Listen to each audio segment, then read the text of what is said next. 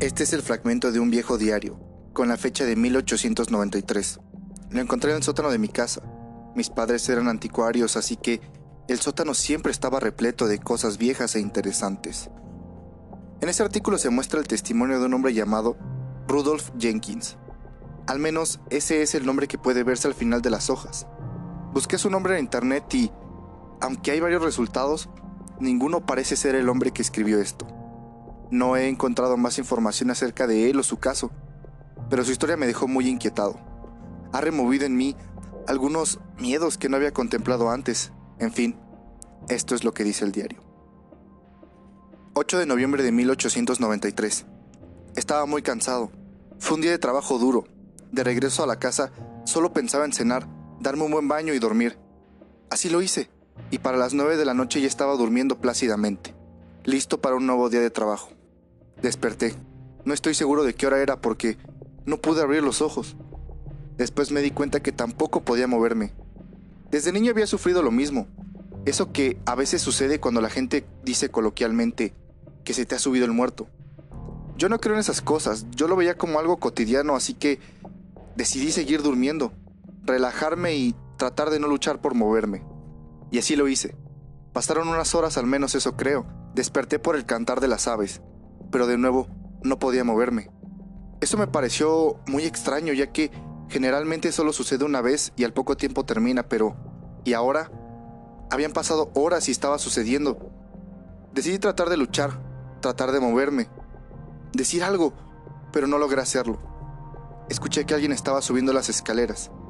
Alguien se dirigía a mi habitación. Me sentí aliviado porque generalmente esto termina cuando alguien te despierta. Escuché la puerta y sentí una mano sobre mi pecho. Era mi esposa. Se había despertado temprano para hacer el almuerzo y llevar a los niños a la escuela. Ella trataba de despertarme, pero de nuevo esto no funcionaba. Ella comenzó a desesperarse y me hablaba cada vez más fuerte hasta el punto de que comenzó a gritar. Tomó mis muñecas y mi cuello. Salió corriendo de la habitación. Mis hijos regresaron con ella al poco tiempo. Yo estaba desesperado. Es completamente frustrante y aterrador. No podía moverme. No podía hablar. No podía ver pero podía sentir y escucharlo todo. Escuchaba los llantos de mis hijos, mi esposa. Los hombres llegaron, me cargaron y me llevaron hacia un carruaje. Podía sentir el galopar del caballo. Hacían presión en mi pecho y me golpeaban. Trataban de despertarme o reanimarme, no lo sé. Yo solo quería despertar, que todo fuera una pesadilla, pero no fue así. Lo peor estaba por venir. Me acostaron en una camilla. Sentía metales fríos que colocaban en mi pecho Escuchaba gente murmurando a mi alrededor. Sentía mucho frío. El dolor de las agujas penetrando mi piel una y otra vez. De repente, todo se quedó en silencio. Dejé de sentir frío, pues me cubrieron con una sábana. Escuché a mi esposa entrar junto a mis hijos. Yo trataba de despertarme, de hablar, de gritar, de al menos mover un maldito dedo, de respirar, de respirar más fuerte, pero no podía. Mi respiración era lenta y débil. Ni siquiera por estar tan agitado mi corazón latía más fuerte. Entonces escuché lo peor. Algo que me llenó de horror. Un hombre dijo, No hay nada más que hacer, señora. Su marido ha fallecido. Es totalmente indescriptible lo que sentí al escuchar eso.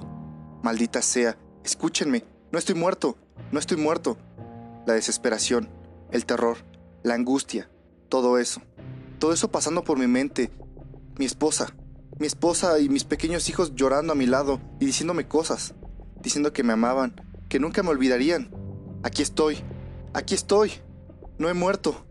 Dios, por favor, ¿qué he hecho para merecer esto? Quiero despertar, quiero despertar. Pero nada ocurrió. Mi esposa y mis hijos salieron de la habitación.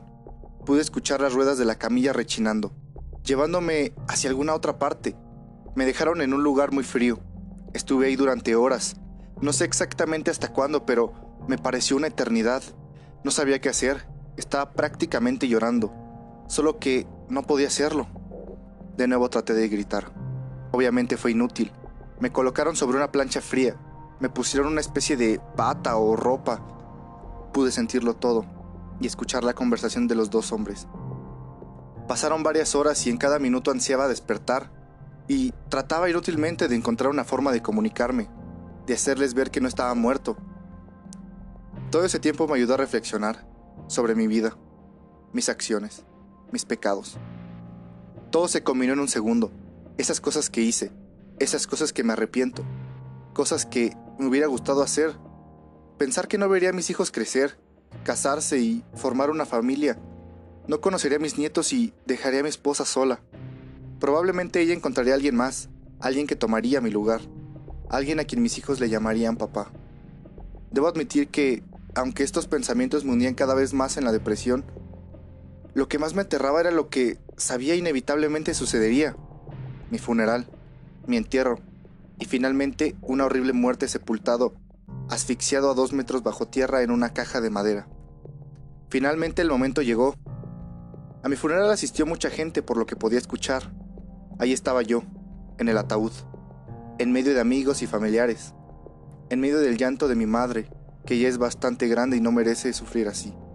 Amigos y familiares se acercaban a mí, a decirme algunas palabras. Todo fue tan repentino. No estoy muerto. Ayúdenme, por favor, gritaba en mi mente. Y fuera de mí, mi cuerpo solo permanecía inerte. Finalmente llegó el momento. Sonaron campanas. Mi padre culminó la ceremonia. Me arrojaron flores, cerraron el ataúd y lo bajaron lentamente. Mientras sentía cómo bajaba poco a poco, mis esperanzas se desvanecían y era imposible despertar a esas alturas, y aún así, si lo lograba, era difícil, si no es que imposible salir de ahí. En este pequeño pueblo aún se acostumbraba a colocar campanas en las tumbas, con una cuerda que bajaba al ataúd. Así si la persona resulta no estar muerta, solo toma la cuerda, hace que suene la campana y el sepulturero lo desentierra, salvándole así la vida. Sin embargo, a mí siempre me parecieron tonterías. ¿Cómo un muerto podría levantarse de la tumba? Recuerdo haber mencionado varias veces tanto a mi esposa, a mis amigos y familiares, que yo no quería una de esas porquerías en mi tumba, que yo quería una muerte digna y no una estúpida campana estorbando. ¿Cómo me arrepentí de esas palabras? Mientras bajaban lentamente mi cuerpo hacia la tumba. Poco a poco todos se fueron. Escuché las palas lanzando la tierra hacia el ataúd. Y poco a poco dejé de escuchar ruido. Estaba ahí, solo, sin poder ver nada. Pasaban por mi mente miles de recuerdos.